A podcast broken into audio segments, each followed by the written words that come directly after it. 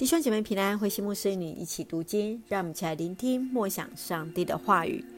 以赛亚书第一章，信仰合一的见证。以赛亚书第一章第一节，在乌西亚、约坦、亚哈斯和西西家当犹太王的时候，上帝向亚摩斯的儿子以赛亚启示有关犹大和耶路撒冷的事。本书所记载，就是以赛亚所领受的信息。上主说：“天啊地啊，都来听！我你们的上主这样宣布：我亲自抚养带大的孩子，竟然背叛我。牛认识主人，驴知道主人喂他们的草。我的子民以色列却不认识我。我的子民什么都不明白。这作恶犯罪的国家，这邪恶败坏的人民，你们要遭殃了！你们弃绝的上主，藐视以色列神圣的上帝，你们竟然背离了他。”你们为什么一再背叛呢？你们所受的责罚还不够吗？以色列呀、你们头破血流，你们的心、你们的头脑都有毛病，从头到脚体无完肤，浑身青肿，都是溃烂的伤痕。没有人帮你们洗涤包扎，也没有人替你们擦药。你们的土地变为荒凉，你们的城市成为灰烬。你们眼看着外族人来侵略你们，摧毁你们的产业，只有耶路撒冷存留，就连他也被团团围住，像葡萄园园丁所住的茅屋，像瓜田中的草棚，毫无保障。假如上主万军的统帅没有保存一些人的性命，我们早就像所多玛、俄摩拉一样毁灭了。耶路撒冷啊，你们的领袖和人民。跟当年所献的许多祭品吗？我不稀罕你们献烧化祭的羊和肥畜的脂质，我讨厌你们献的牛羊和山羊的血。你们敬拜我的时候，谁叫你们带这些牲畜来呢？谁叫你们拉他们来糟蹋我的圣殿呢？我不要你们那些毫无意义的祭礼，我不要再闻你们所烧的香。我受不了你们月初的祭礼，你们的安息日和你们的宗教聚会，那些礼拜都因你们的罪而失掉了意义。我实在讨厌你们月初的祭礼和各种宗教节期，他们成了我的重担，我不愿再背负了。你们举手祷告，我不听；不管你们有多少祷告，我都不听，因为你们的双手沾满了血渍。你们要把自己洗干净，不要再让我看见你们犯罪，要立刻停止一切罪行。你们要学习公道，伸张正义，帮助受压迫的，保障孤儿，为寡妇辩护。上主说：“来吧，我们来理论。虽然你们的罪污朱红，我却要使你们像雪一样洁白；虽然你的罪污深红。”我却要使你们跟羊毛一样的白。叫如果你们顺从我，就能吃地上美好的产物；如果你们拒绝我，背叛我，就要上身刀下了。我上主这样宣布了。这城原来是忠贞的，现在竟跟妓女一样。以往的居民都是公平正直的人，现在却只有凶手。耶路撒冷啊，你一度像纯银，现在却不值分文；你过去像美酒，现在却变成淡而无味的水。你们的官长是叛徒，跟盗贼为伍，个个贪图不义之财，接受贿赂，从来不保障孤儿，也不替寡妇伸冤。现在你们应该听至高上主万军的统帅以色列大人的上帝所说的话。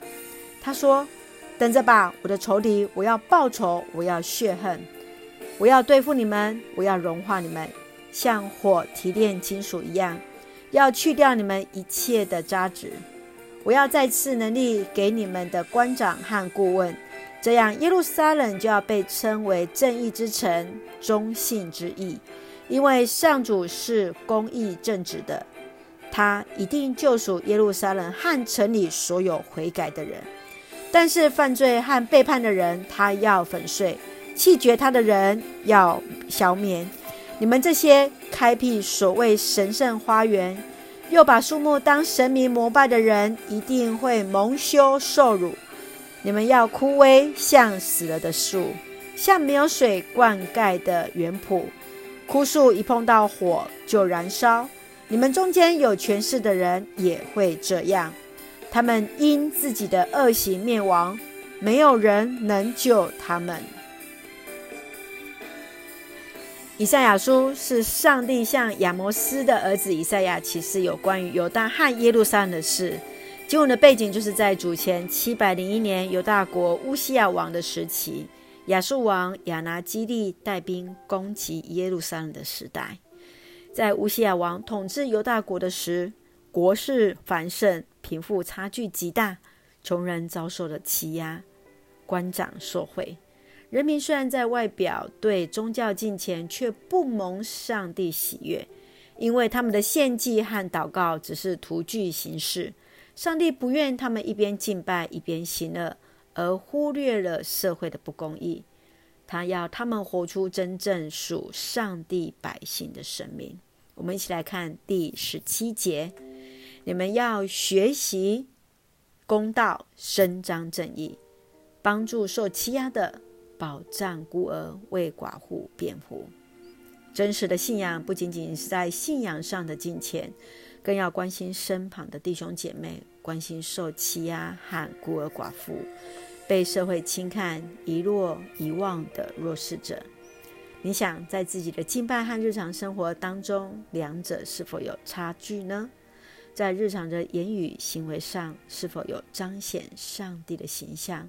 是否让人在我们的生命看见有上帝的同在呢？接续我们来看第十九节：如果你们服从我，就能吃地上美好的产物。上帝用律法上面命令式来要求犹太人必须要来做出重要的决定，摆在以色列人面前有两种选择，同时代表着两种不同的结果跟代价：顺服或悖逆。生命或死亡，我们是否在日常生活当中来遵守上帝的命令呢？接续，我们再来看二十七节，因为上主是公义正直的，他一定救赎耶路撒冷和城里所有悔改的人。上帝是正直，是公义，他厌恶那不义和罪恶。当中若有知罪悔改的人，上帝一定拯救他们。因为上帝就是那公义正直的上帝，在现今的社会当中，你是否也看见自己的责任？是否看见神所喜悦的是我们行出公义与正直？是否看见有哪些是我们要悔改的呢？让我们一起来看第一章第十七节：你们要学习公道，伸张正义，帮助那受欺压、受压迫，保障孤儿，为寡妇辩护。愿我们一起来学习公道，伸张正义，来帮助那压迫者。愿主来赐福恩待我们。我们一起来用这段经文来作为我们的祷告。亲爱的天父上帝，谢谢你所赐美好的一天。公义的上帝赐给我们一颗正直、真实、谦卑、悔改的心，来关心那需要帮助的弟兄姐妹。为我们所行活出所信，愿我们所活有你的形象。恩待保守我们弟兄姐妹身体健壮，灵魂兴盛，在接受疫苗当中一切平安，赐下平安喜乐，在我们所爱的台湾，我们的国家。感谢祷告是奉靠主耶稣的圣名求，阿门。弟兄姐妹平安，愿上帝的慈爱与我们同在。